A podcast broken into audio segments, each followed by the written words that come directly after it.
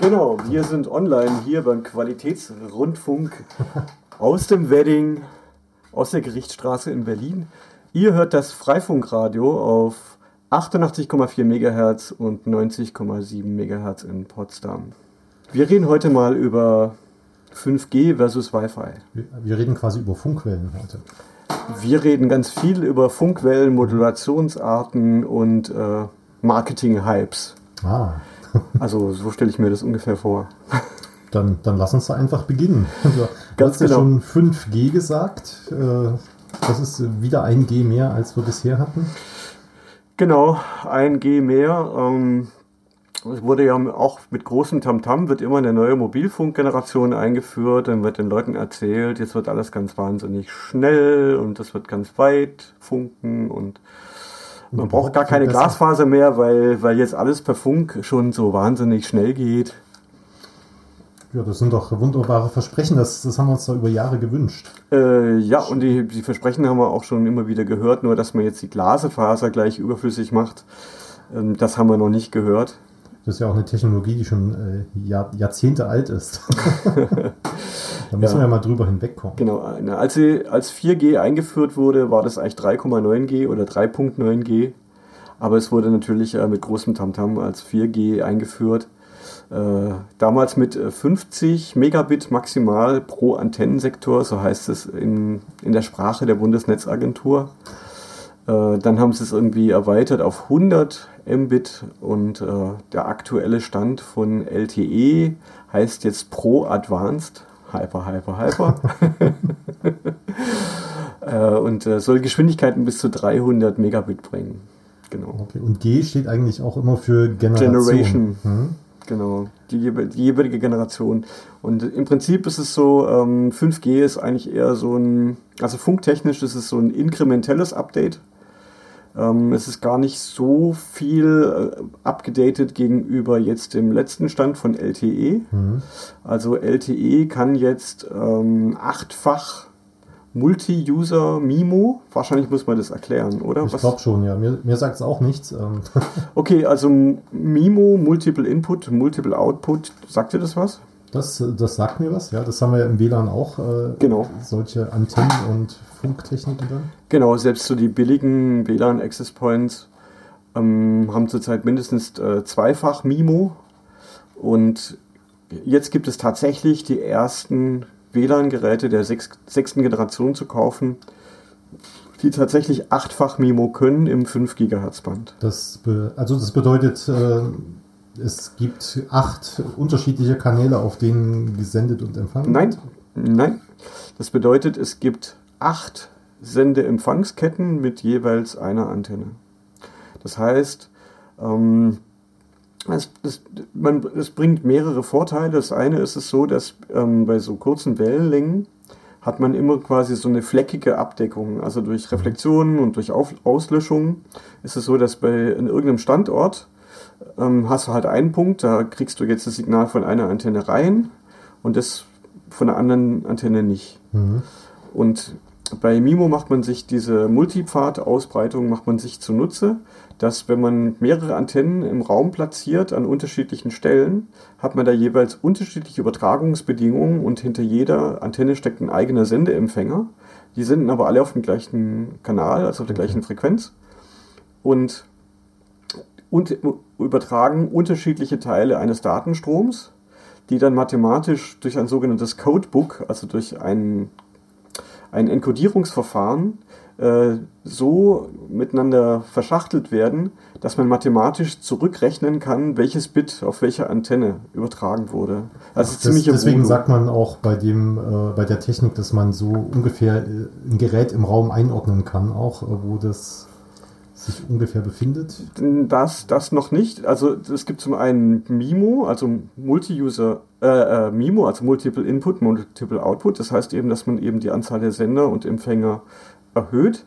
Und äh, das bringt tatsächlich was. Also dieser, dieser Voodoo, also im Vergleich von einem Gerät, was gut implementiert ist, was zweifach MIMO hat, im Vergleich zu einem, was dreifach MIMO hat, ist es so, dass man etwa 41% mehr Geschwindigkeit kriegt. Also man, theoretisch würde man sagen, er müsste ja 50% mehr sein, aber praktisch ist es natürlich nie so. Aber einen Gewinn von etwa 41 Prozent kriegt man hin. Und bei acht Antennen wird es dann schon ein bisschen schwieriger, weil das Endgerät, also was mit dem anderen Gerät kommuniziert, braucht dann halt auch im Prinzip acht Antennen. Mhm. Aber die müssen natürlich räumlich getrennt sein. Wenn die alle am gleichen Ort sind, äh, tritt dieser Effekt der ja, also räumlichen Diversität, dieser Spatial Diversity, also dass da unterschiedliche Kommunikationspfade herrschen, tritt da nicht auf. Aber also je kleiner das Endgerät, desto schwieriger wird das. Aber genau, da geht dann nur Single Stream oder Dual Stream. Also mhm. denkbar ist zum Beispiel, dass man halt eine Antenne vertikal polarisiert, die andere horizontal. Und äh, dann kann man schon äh, zwei Streams realisieren. Mhm. Also so in so einem Smartphone wirst du wahrscheinlich äh, gar kein MIMO haben, also nur Single Stream oder vielleicht Dual Stream. Und dann in einem größeren Laptop hast du dann vielleicht dreifach oder vierfach Stream. Mhm. Also achtfach Stream wirst, wirst du nicht haben. Also aus Sicht eines Endgeräts bringt es jetzt nicht so viele Vorteile, aber ich kann mir vorstellen, dass für, ein, äh, für so einen WLAN-Router dann eben mehr Geräte verwaltet werden können oder dass halt für jedes Gerät insgesamt trotzdem mehr äh, Bandbreite übrig bleibt, weil äh, Genau, das, das Multi-User in dem Multi-User-MIMO bedeutet, dass die Geräte, wenn sie Multi-User-MIMO fähig sind, sich von diesen Datenströmen, die da gleichzeitig übertragen werden, den jeweiligen Strom für sie rauspicken. Mhm. Also es ist zum Beispiel möglich, dann, wenn du ein 8x8, also ein 8-Stream-MIMO-Gerät hast, was als Router funktioniert, dass du vier Geräte mit Zweifach-Stream, die Multi-User, Multi-User-fähig sind, sich da je, die jeweiligen Streams rauspicken. Und da kommt noch dazu, dass diese ganz modernen Chipsätze für 802.11 AX ist dieser Standard der sechsten Generation, dass die Beamforming machen können. Das gab es theoretisch auch schon vorher, aber die können mhm. durch die äh, Phasenansteuerung dieser, dieser Antennenarrays bewirken, dass es quasi die Strahlungskeule so eine Richtcharakteristik annimmt. Mhm. Und den Effekt macht man sich bei 5G in den äh, sehr hohen Frequenzbereichen zunutze. Also einer der, ja, der Marketingversprechen oder der Marketingargumente von 5G ist, dass sie an bis zu 128 Antennen verwenden. Also quasi 128 Stream oder 64 ja. Stream MIMO. Und dass sie dieses, dieses Beamforming treiben sie damit auf die Spitze. Und zwar ist es dann äh, nicht nur also äh, vertikal gerichtet, ja. oder ja, also man, man peilt nicht nur Nord, Süd, Ost, West an, sondern auch in der Höhe. Ah, okay. Äh, das heißt aber auch, dass man quasi da diese, äh, diese 5G Stationen, die dann im Millimeterwellenbereich arbeiten, dass man quasi die End-User tatsächlich tracken kann. Also du. Also man könnte sehen, wie ich um die Basisstation herumgehe. Zum Beispiel, ja, das, das, das äh, könnte man schon bei Multi-User-Mimo mit, äh, mit der sechsten Generation von WLAN. Mhm. Aber mit dem 5G kann man quasi dann, kann man sagen, du bist in dem Haus, in dem Stock, in dem Zimmer. Ja, da gab es ja auch im Rahmen der Versteigerung der Lizenzen, die jetzt, äh, glaube ich, vorbei ist, gab es ja auch, äh, oder ich weiß nicht, ob es im Rahmen der Versteigerung war oder im Rahmen des, der gesamten Diskussion um Huawei und Standards und so weiter, dass man auf Ende-zu-Ende-Verschlüsselung verzichten wollte oder soll oder den äh, Behörden Zugriffe gewährleisten soll und so weiter. Das waren ja alles Diskussionen, die sich um das ganze Thema auch mitdrehten. Ja, da, da gibt es äh, zwei Punkte, wo da über Sicherheit gestritten wird. Äh, zum einen quasi die Sicherheit, dass ähm, so eine Firma wie Huawei, wenn man die Technik von denen kauft, äh, dass die dann nicht irgendwie abschaltbar ist von der Ferne oder ja. für Spionagezwecke ausgenutzt wird. Weil diese, die Idee von dem 5G ist, oder beziehungsweise die Idee der Mobilfunkbetreiber und der 5G-Industrie ist, dass 5G quasi die Lösung für alles wird. Also Car-to-Car-Kommunikation für selbstfahrende Autos. Mhm. Es gibt die Idee zu so einem WLAN-Standard 802.11p, den gibt es schon lange, ich glaube seit 2010 dass ein Auto zum Beispiel, wenn es äh, ziemlich genaue GPS-Koordinaten hat, zum Beispiel feststellt, wenn es auf Kollisionskurs mit einem anderen Auto ist oder wenn sich ein Unfall ereignet hat. Mhm. Also zum Beispiel im Nebel oder in der Dunkelheit irgendwie, also können Autos miteinander kommunizieren und das kann im Prinzip die Fahrsicherheit erhöhen. Äh, da ist jetzt aber gerade was passiert. Unser geliebter Minister Andreas Scheuer hat jetzt gerade eben die Pläne der EU torpediert, ähm, 802.11p als Car-to-Car-Standard irgendwie in europäischen, im europäischen Verkehr einzuführen. Stattdessen hat Scheuer mit dem Peter Tauber zusammen äh, dafür gesorgt, dass diese Pläne nichts werden, sondern stattdessen soll 5G diese Car-to-Car-Communication machen. 5G. Ja, das habe ich, äh, hab ich bei Heise neulich gelesen. Äh, genau. Darüber, äh, aber da hat man eher darüber berichtet, dass das ja weltweit äh, schon überall mit 5G gemacht wird und die EU die einzigen gewesen wären, bei denen es dann mit WLAN gemacht worden wäre. Nein, ich, das äh, weiß ich jetzt nicht, aber die, die Sache ist, ähm, diese 5G-Technik eignet sich dafür wirklich nur sehr schlecht. Mhm. Also bei der 5G-Technik ist es so, da das, es, es hat viel engere Toleranzgrenzen äh, für die Synchronisierung der Zeitschlitze, in denen gesendet wird. Mhm. Äh, WLAN braucht das nicht. WLAN kriegt das so hin.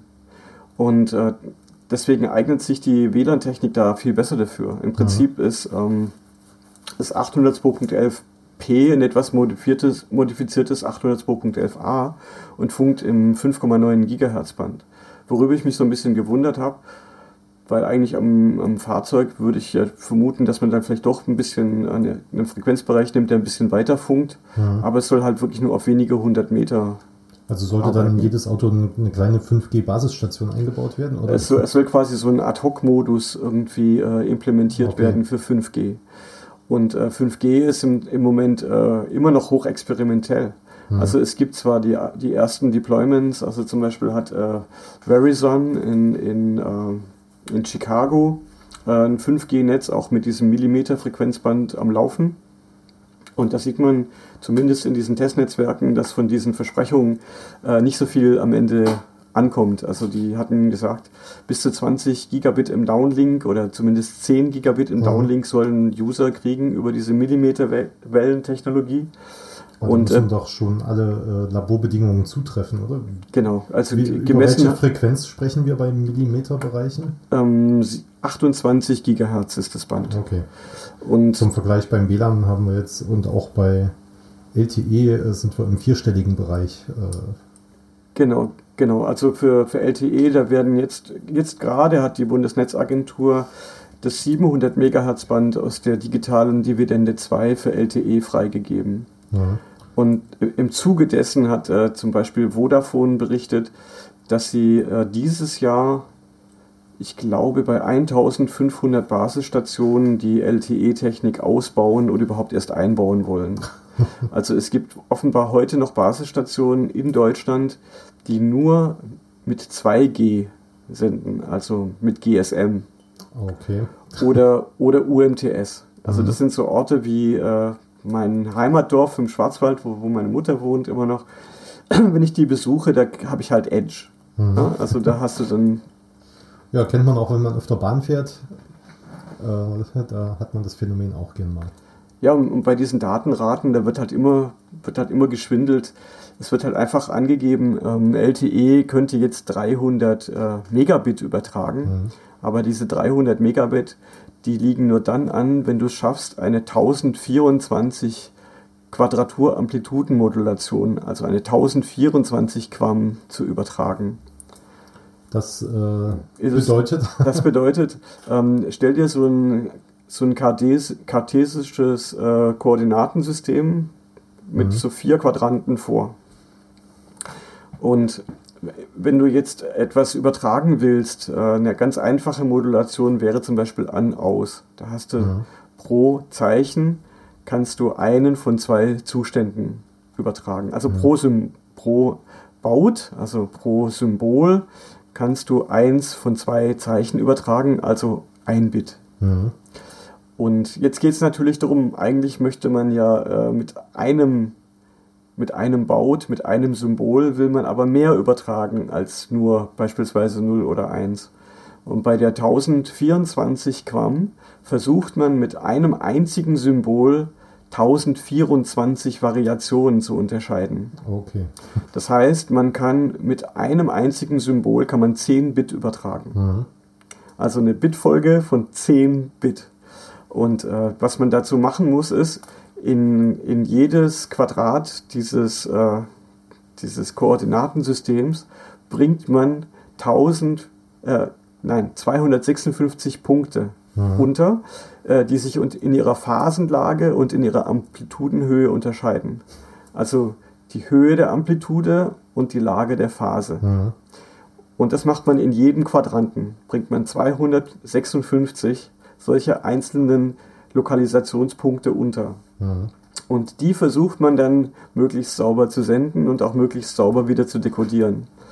Also man könnte sich vielleicht äh, vereinfacht vorstellen, wir haben einen QR-Code und äh, dieser QR-Code soll als ein, ein Zeichen immer versendet werden. ja, das ist, eine, das ist ein interessante, interessanter Vergleich.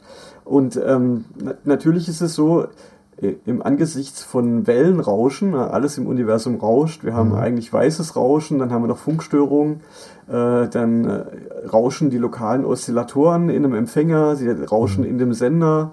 Es gibt äh, Rauschen in den Verstärkerstufen, also alle, alle Bauteile rauschen, das Universum rauscht.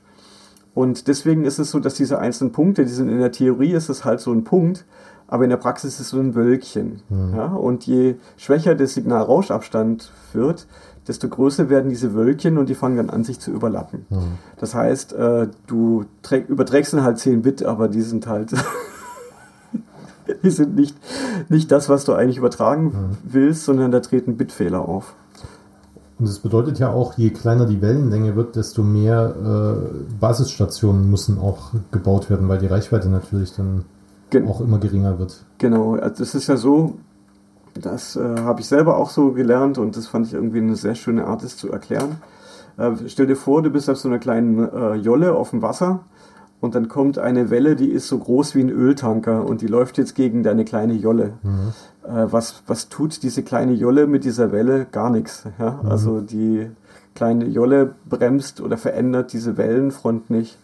Wenn jetzt aber eine Welle von der Größe einer Segeljolle von der Seite gegen ein Containerfrachtschiff läuft, dann kräuselt die einfach nur das Wasser und das war's. Mhm. Und genau diesen Effekt haben wir ja mit den WLAN-Wellen auch. Also wir haben bei 2,4 GHz haben wir Wellenlängen von 12 cm. Im 5 GHz Band haben wir typische Wellenlängen von ungefähr 5, 5 6 cm. Mhm.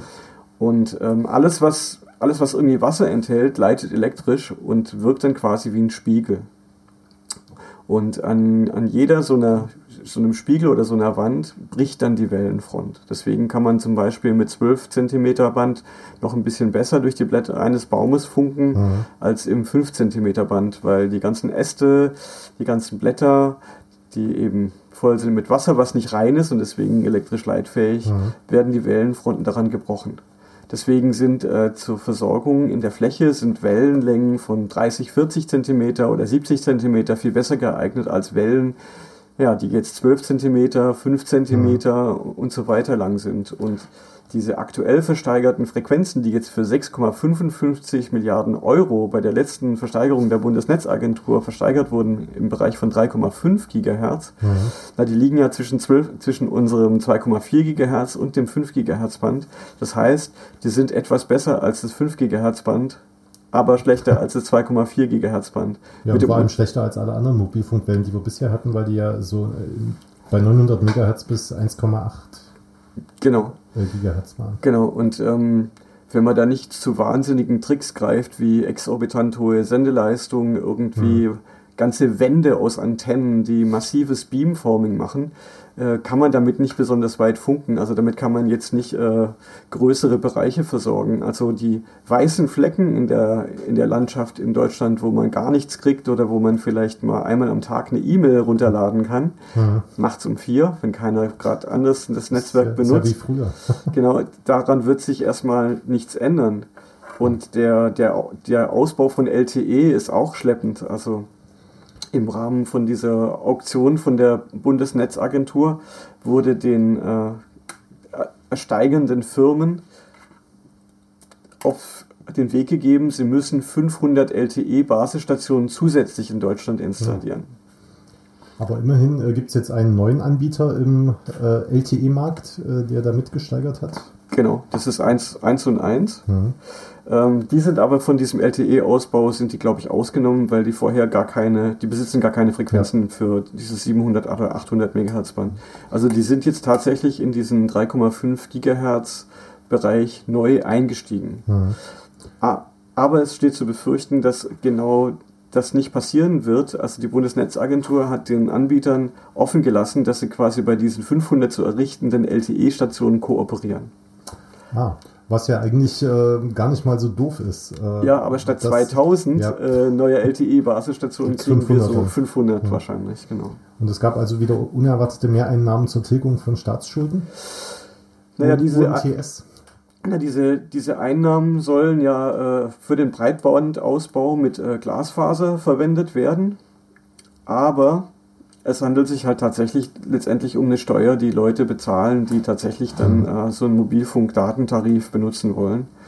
Und ich habe mal ausgerechnet, also so ein Hightech Access Point, leider nicht OpenWRT-kompatibel, jetzt mit 8 MIMO-Antennen für 5G mit äh, 1,8 Gigahertz Prozessor mit ich weiß nicht mhm. wie viel Cores und gigabyteweise RAM, der kostet knapp 400 Euro. Und für diesen Preis von 6,55 Milliarden Euro könnten jetzt Privatkunden, wenn sie einzeln in den Laden gehen mhm. und sich so ein Gerät kaufen, könnten die sich 16,4 Millionen von diesen Access Points kaufen. Mhm. Aber nach dem, was du jetzt erzählt hast, äh, verbrauchen die wahrscheinlich deutlich mehr Strom als ein handelsüblicher WLAN-Router, oder? Äh, ja, also diese, diese Antennen-Arrays, da die ja in dem Fall, wo sie 128 Antennen haben, brauchen sie eben 128 Sendeempfangseinheiten. Mhm.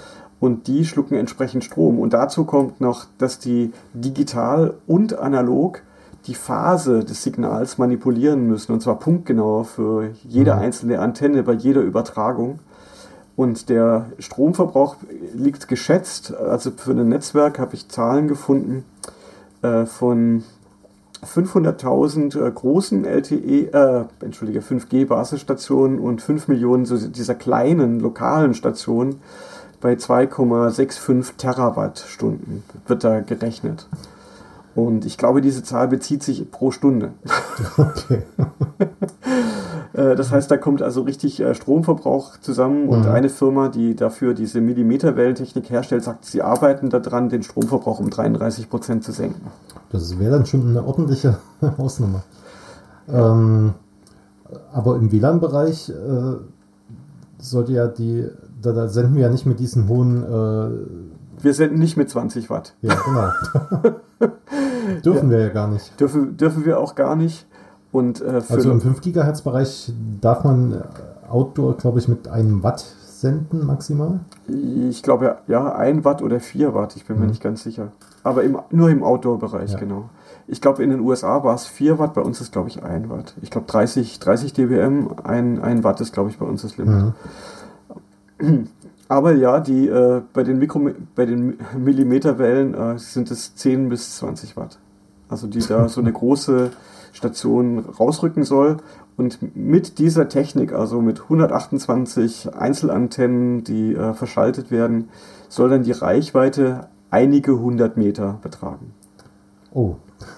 Ja, ich meine, an sich würde man mit so Millimeterwellen, würde man sagen, ja gut, äh, einige Dutzend Meter sind drin, mhm. aber sie wollen das eben bis auf einige hundert Meter treiben. Aber der Witz ist, diese Stationen werden sicherlich sehr, sehr teuer, sie werden sehr, sehr viel Strom verbrauchen und wenn mit vielen kleinen WLAN-Access Points, die an der Glasfaserinfrastruktur hängen mhm. und die man quasi öffentlich teilt, äh, würden wir viel mehr als Gesellschaft gewinnen. Mhm. Du hattest vorhin auch in der Einleitung gesagt, dass äh, dass man sich quasi von der Glasfaser verabschieden möchte mit 5G oder dass man das als valide Alternative auch ansieht? Um es mal direkt zu sagen, also an vielen Stellen wurde ja beim, beim Breitbandausbau verkackt. Mhm. Äh, die Telekom hat durchgesetzt, dass sie VDSL-Technologie mit Vectoring betreiben darf. Und das ist eben keine Investition in die Zukunft, sondern das ist einfach nur ein bisschen frisiertes äh, DSL, was über Kupfer läuft. Glasfaser über Kupfer. Genau, aber zu den Endanwendern und äh, das Problem soll jetzt quasi 5G lösen, weil man kriegt ja angeblich äh, 10 oder 20 Gigabit in den Haushalt. Und von den äh, 5G-Stationen, die äh, die Telekom aufbauen will, sagt sie, sie haben an 75 Prozent der Standorte haben sie Glasfaser. Und um überhaupt diese fantastischen Datenraten mhm. überhaupt liefern zu können, bräuchten sie ein Netzwerk äh, mit 400 Gigabit. Mhm. Und das müsste quasi äh, das ganze Land überziehen. Das heißt, eigentlich müsste man erst sehr, sehr breit in Glasfaser investieren. Und wenn wir da zum Beispiel äh, an das Chaos Camp vor vier Jahren denken, mhm. in, Milden, in Mildenberg, wo die Leute dann irgendwie entsetzt waren, dass die, dass die Nerds und Hacker irgendwie sich ihre eigene Glasfaser hinlegen und dass sie dann aber auch wieder abgebaut wird, wenn sie wieder weg sind. ich weiß nicht, inwie inwieweit sich da jetzt in Mildenberg beispielsweise inzwischen was getan hat. Mhm. Also ob die da irgendwie Glasfaser haben. Auf jeden Fall ist es so, die, die 5G-Technik, wenn sie, es ist im Prinzip wie bei diesen WLAN-Geräten, ne? zum Beispiel Ubiquiti, Nanostation M5, die sagen irgendwie 300 Mbit kann das WLAN, mhm. aber du hast nur einen Fast Ethernet-Port mit 100 Mbit. Also kannst du da gar nicht mehr übertragen als, mhm. sagen wir mal, ja, 90, 95 Mbit gehen am, am Ende dann tatsächlich drüber. Und äh, solche, solche und ähnliche Probleme wird sicherlich auch beim Ausbau von 5G geben. Ähm, weißt du, wann, wann es die ersten äh, Basisstationen dann in Deutschland geben wird? Äh, die Telekom hat verkündet, dass sie schon welche im Betrieb hat jetzt. Ah, okay. Aber dann, äh, das geht wahrscheinlich nicht mit den aktuellen äh, Endgeräten, die wir haben, sondern. Äh, du kannst dir einen Samsung Galaxy S10 5G kannst du kaufen. Das kostet, glaube ich, zurzeit 1250 Euro.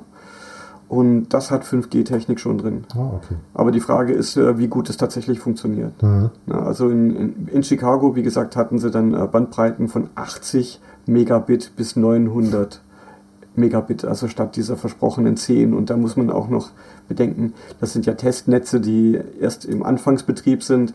Es gibt jetzt irgendwann in der nahen Zukunft gibt es dann diesen, diesen Sweet Spot, äh, wo man selber teure Technik besitzt, einen teuren 5G-Vertrag hat und dann noch relativ allein auf weiter Flur funkt, mhm. bevor dann eben äh, das massenweise verwendet wird und dann von diesen sagenhaften Datenraten dann doch sehr viel weniger übrig bleibt. Das kann man technisch äh, aus Sicht der 5G-Betreiber ein bisschen äh, optimieren, dadurch, dass eben dieses massive Beamforming und dieses, dieser Multi-User-Modus von diesem MIMO erlaubt, mhm. dass man parallel eben gleichzeitig äh, Datenströme übertragen kann. Aber es wird, ja, es, es wird wie, wie immer sein. Also sie versprechen sehr viel höhere Datenraten, von denen am Ende mhm. sehr viel weniger übrig bleibt.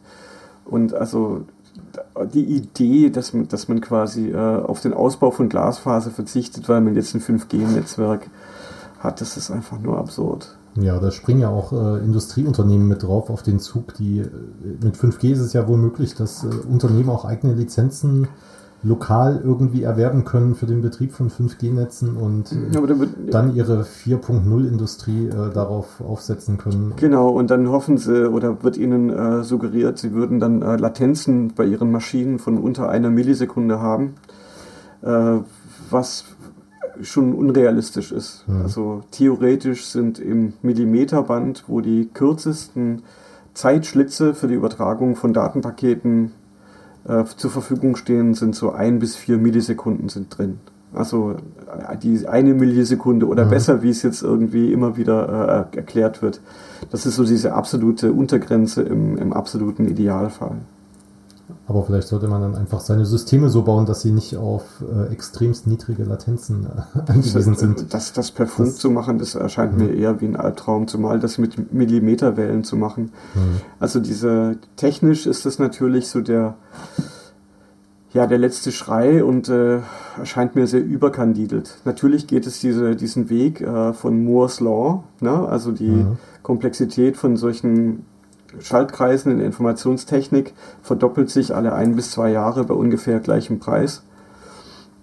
Aber bis das irgendwie dann tatsächlich stabil funktioniert.